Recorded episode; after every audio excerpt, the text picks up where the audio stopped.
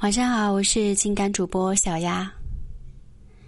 前段时间有个人私信跟我说，嗯，他跟他女友异地恋，过完情人节之后，女友就开始变得每天很忙，发个微信半天才能回，打电话不是在忙就是在吃饭。也跟女友讨论过这个问题，说他对他的感情是真的，让他不要多想。但是很明显，他能够感觉到他对他的态度是有一点力不从心了。发朋友圈还指定对他不可见，跟朋友说没有男友，还抱怨他整天疑神疑鬼的。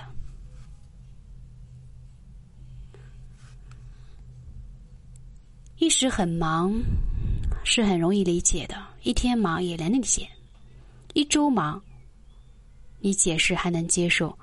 一个月连个消息都没有，没有人会觉得这是一个正常的恋爱关系下所表现出来的情况吧？其实很多时候疑神疑鬼，并不是因为他没有回复你的消息，而是你担心他是否会变心，担心失去他。而你所能理解的，只要他回消息、开视频，确认他再没有在其他人那里，就会觉得心安很多。所以，不要去打扰那些很久都不回你消息的人。他坐车到他的城市去找他，打了七个电话不接，发微信不回，到晚上给他回一个在忙着。昨天十一点多，他给他打电话说他在看电视，他说视频，他不肯说，困得很，就没开了。结果十二点。更新了签名。一个人哪有那么多事情？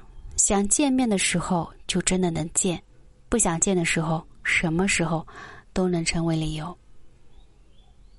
人的失望并不是因为一次的失望才离去的，而是在积攒了无数次的失望之后，心里的防线瞬间的崩塌。有时候，男人的直觉真的很重要的，只不过你不愿意去相信这个事实。因为你在乎他，可是你的在乎，并没有带给你带来什么。在面对感情的时候，面对感情的一个认知的过程，喜欢一个人，是否能让人感受到你喜欢他？人在长期得不到回应，是会感觉到困惑的，会经常问自己，是不是自己做错了什么，还是自己哪一点不好？或者他不爱我，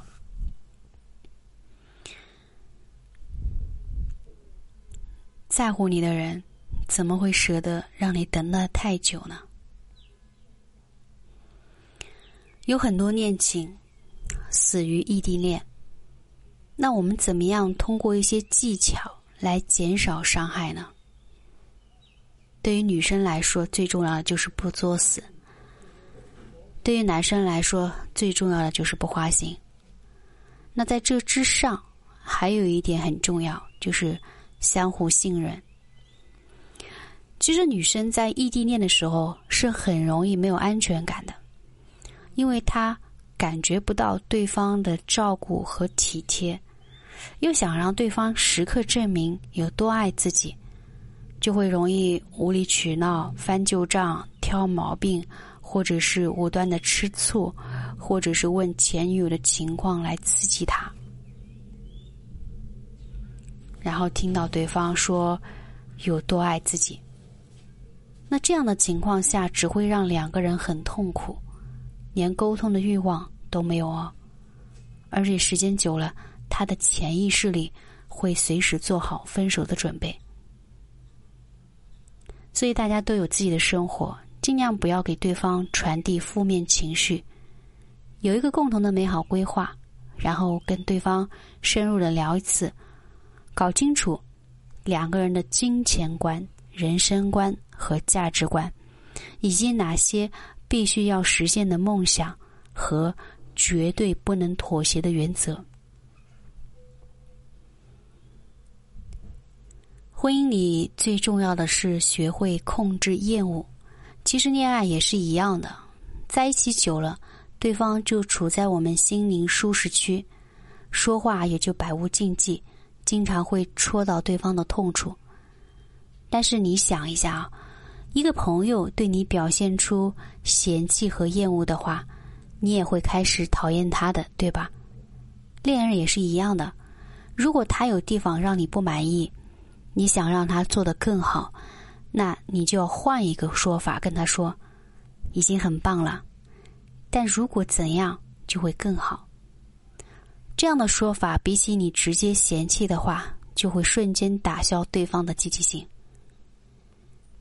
异地恋是最能考验两个人之间的感情的，因为双方都承受着思念、孤独、寂寞。